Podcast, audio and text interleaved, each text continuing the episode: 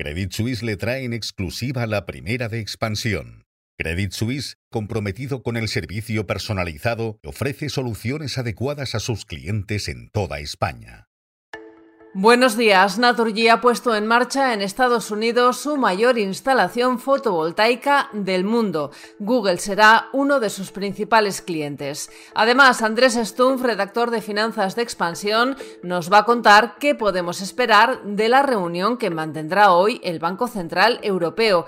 Y hablaremos de Santander y BBVA, que son los bancos europeos con un mayor colchón para hacer frente a posibles impagos crediticios. También les contamos que esta madrugada se ha alcanzado un acuerdo para reformar el mercado eléctrico comunitario y que el Congreso de Estados Unidos ha formalizado una petición de impeachment contra Joe Biden.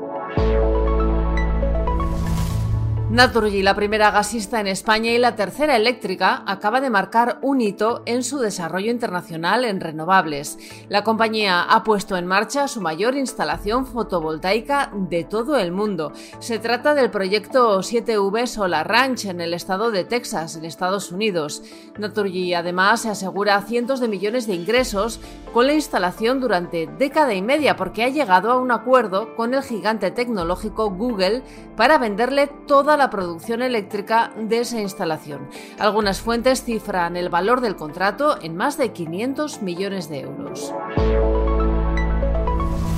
La Reserva Federal estadounidense mantuvo ayer por tercera vez consecutiva los tipos de interés en una horquilla del 5,25% y el 5,5%. No obstante, abrió la puerta a su posible bajada en 2024 y hoy se reúne en Frankfurt el Banco Central Europeo. Andrés Stumpf, redactor de finanzas de Expansión, buenos días.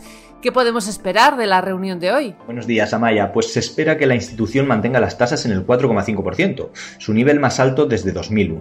Además, se comprometerá a mantener la política monetaria restrictiva durante el tiempo que sea necesario para contribuir a que la inflación vuelva al objetivo del 2%.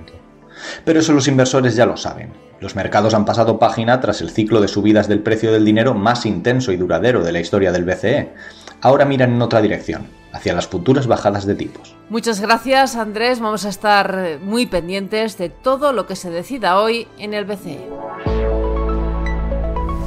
Santander y BBVA son los bancos europeos que más dinero han destinado entre julio y septiembre para llenar el cajón que cubrirá posibles impagos crediticios, según la recopilación que ha hecho Standard Poor's Global Market Intelligence. Santander ha sumado a su escudo anticrisis más de 3.250 millones de euros en esos tres meses, mientras que BBVA ha rondado los 1.200 millones. Son alrededor de 4.450 millones entre los dos, más que los nueve siguientes del ranking juntos. El Parlamento Europeo, el Consejo de la Unión Europea y la Comisión Europea han alcanzado esta madrugada un acuerdo político para reformar el mercado comunitario de la electricidad que impulse el despliegue de renovables y favorezca precios estables y asequibles para los consumidores. El pacto político ha llegado después de 10 horas de negociación. Es noticia de anoche también la decisión del Congreso de Estados Unidos, de mayoría republicana, de formalizar la investigación de juicio político, el conocido como impeachment, contra el presidente Joe Biden.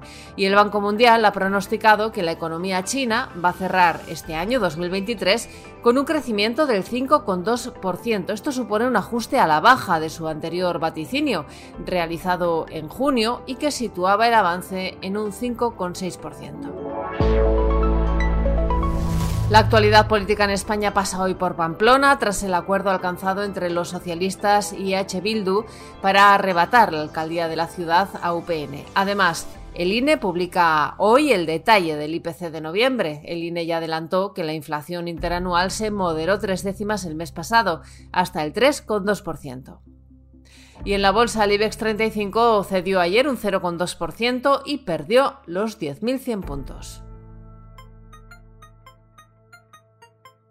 Financial Times abre hoy apuntando la posibilidad de que la Fed baje tipos el año que viene y desvela también que cada vez son más los accionistas de compañías en Estados Unidos que critican los altos salarios de los directivos y los bonus que cobran.